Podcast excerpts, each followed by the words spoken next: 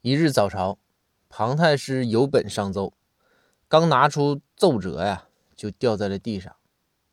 这庞太师奏道：“圣上，臣下有腰疾，腰托犯了，弯不下腰啊，可否让包丞相帮忙呢？”说完，庞太师暗地里戏谑的看了一眼包公，仁宗没注意。听完呢，仁宗就说：“包爱卿，你帮上一帮。”包公马上回道：“遵旨。”说完，包公就走到庞太师面前，双手摁住庞太师的头，用力的把庞太师的腰压弯了下去。